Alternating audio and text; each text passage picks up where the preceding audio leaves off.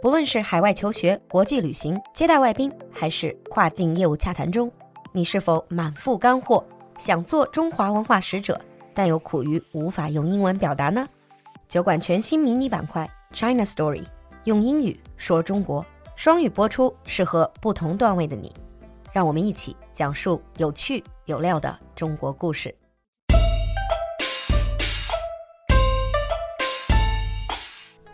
Hi everyone，欢迎回来用英语说中国。今天是虎年大年初五，去年的初五，我们聊到了传统神兽貔貅。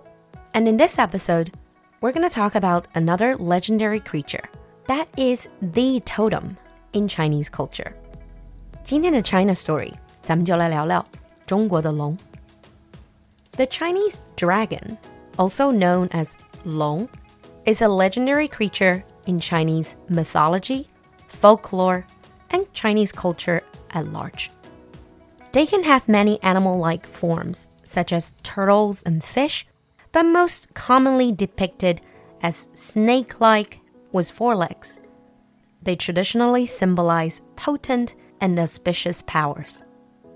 龙在中国文化里是既威严又祥瑞的神兽。During China's imperial dynasties, emperors used the dragon as a symbol of their imperial power and authority. 中国古代皇帝常用龙的形象代表皇权统治。That's why dragon emblems can be found in carvings on the stairs, walkways, furniture, and clothes of the imperial palace. And it was against the law for common people to use things related to dragons in imperial times. 比如紫禁城里的建筑、家具、器物等等上面的龙纹饰就数不胜数。 龙的图案在古代只能皇家专属。In our language, excellent and outstanding people are often compared to a dragon, and that is shown in our idioms. 比如望子成龙，人中龙凤。龙 are everywhere in China, in legends, festivals, astrology, art, names, idioms, you name it. But before we go any further, let's first compare Chinese dragons with Western dragons. And there are some key differences. Number one, where they live. Western dragons often live in lairs or caves in mountains, while Chinese dragons live at the bottom of lakes and rivers and in cloudy skies.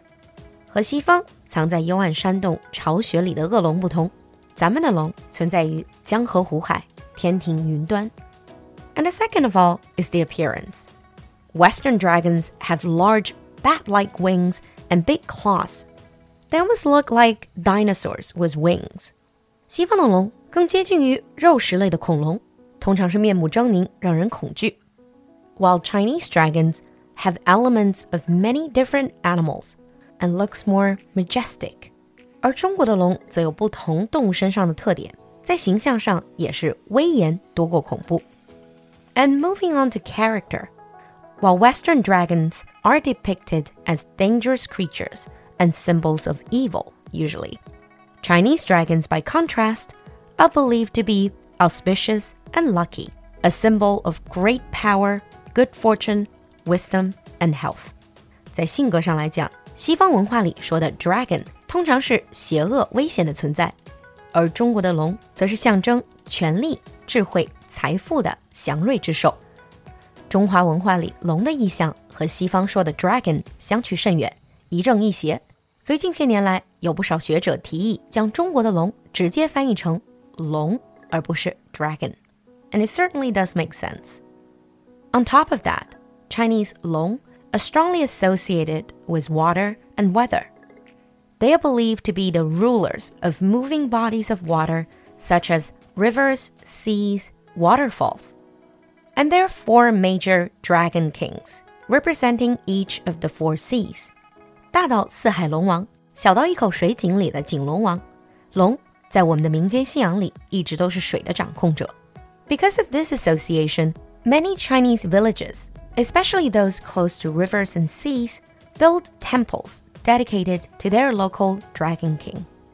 一直到今天，中国江河沿岸的城镇 还保留着不少古时建成、祈祷无憾无涝的龙王庙。 It was said that thousands of years ago, Yan and Huang Di, two legendary tribal leaders, started the Chinese civilization. And it is said that these two ancestors of the Chinese people were both related to dragons. 传说中，华夏民族的先祖炎帝、黄帝都和龙有密切的关系。 比如，相传炎帝为其母感应神龙首而生，死后也化成赤龙。So as time went by, we began to refer to ourselves as the descendants of 炎帝 and 黄帝, as well as descendants of dragons. 这也就是为什么我们把自己称作炎黄子孙，也是龙的传人。Even till today, the Chinese long remains an important totem for us. It represents our unrelenting and pioneering spirit of keeping pace with the times. 时至今日，龙依然是中国人重要的精神图腾，象征着中华民族不屈不挠的开拓精神。Another very interesting thing about long is the idea of the nine offsprings.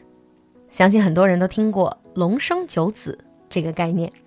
Now, mind you, there are different versions of it. 关于这各有所好的九子， 史料上有几个不同的版本。So we're going to finish this episode by giving you a very brief introduction to some of these offsprings. For example, one of them is called 睚眦. It has the head of a dragon and body of a jackal. It is keen on fighting and killing. That's why you often see this one on sword grips. 比如有一子名叫睚眦，龙首豺身，生性好杀斗。所以你经常能在剑柄、刀环的吞口上看到它。有一个成语就是睚眦必报。Another one is called 弊案。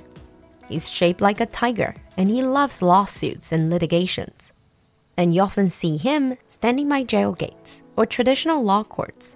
还有一字叫做弊案，形容老虎喜欢官司诉讼，在以前的衙门正堂和牢房里就可以看到他的身影。another one named Tao Tie, a hybrid of different beasts. He's a bit of a glutton who loves to eat, so he's often found on food related wares like bronze cooking vessels.